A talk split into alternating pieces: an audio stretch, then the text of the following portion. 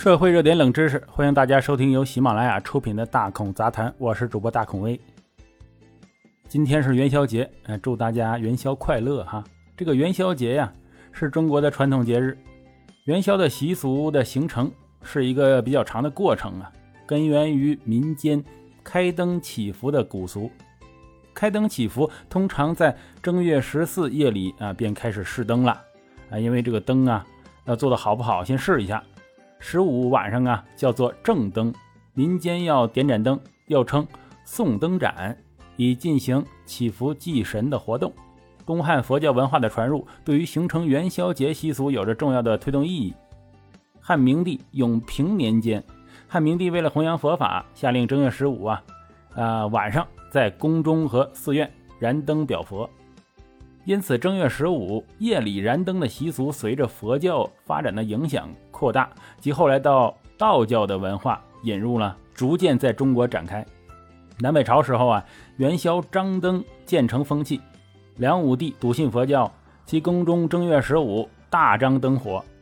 唐朝时候啊，中外文化交流更为密切了，佛教大兴，官员们和老百姓都在正月十五这一天燃灯供佛。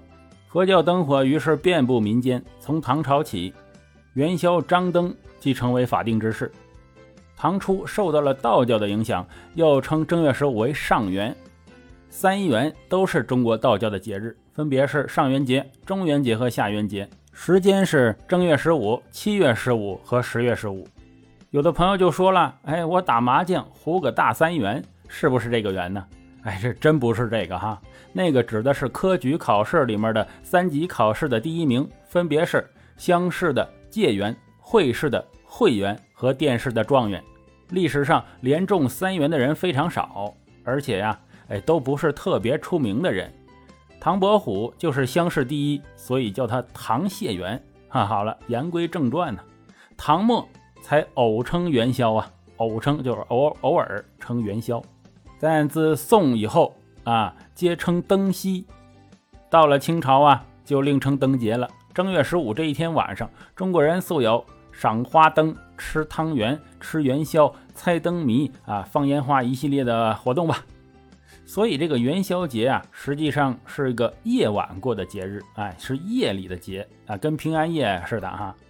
哎，那么问题来了，汤圆和元宵有啥区别呢？我们看到啊，这个百度元宵节词条下面说元宵即汤圆，哎，这大错特错了。再看到后面的描述，说呀有白糖馅的、玫瑰馅、芝麻馅、豆沙馅、黄桂馅，啊，核桃仁馅、果仁馅、枣泥馅等等。他这说的应该是汤圆。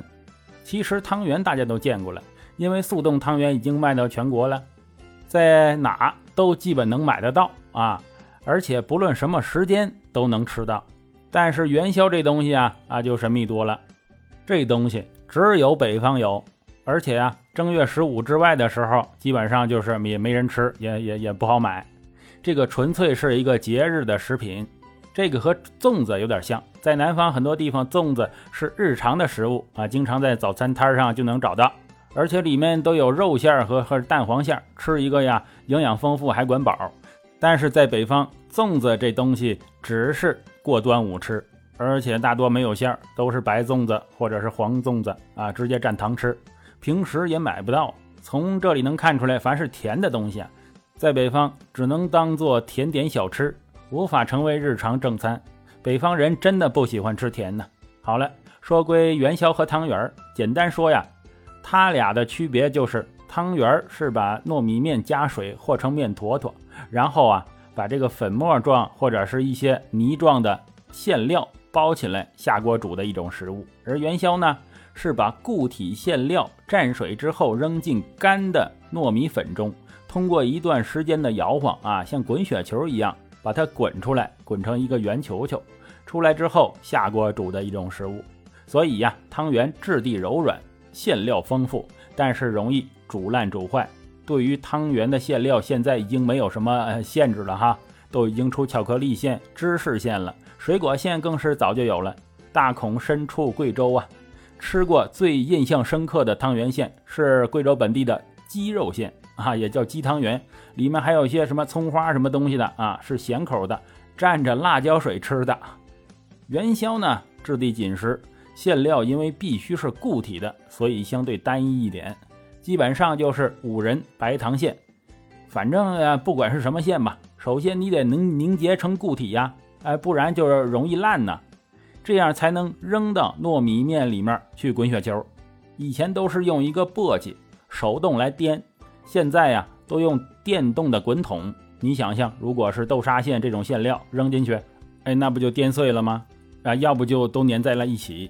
所以呀，很多馅都是不行的。它的特点就是口感扎实，不容易煮烂。煮熟后油炸更筋道，现在网上都有卖的，南方的朋友不妨买来尝一尝。对于汤圆好吃还是元宵好吃的争论呢？哎，这是没必要的。吃的东西啊，呃，多种多样一点是大家的福气。把中国的小吃吃遍那是非常不容易的，这就是我们中国地大物博的好处。好了，感谢收听本期的大孔杂谈，我是主播大孔威。喜欢的话，请订阅关注，咱们啊，下期再见。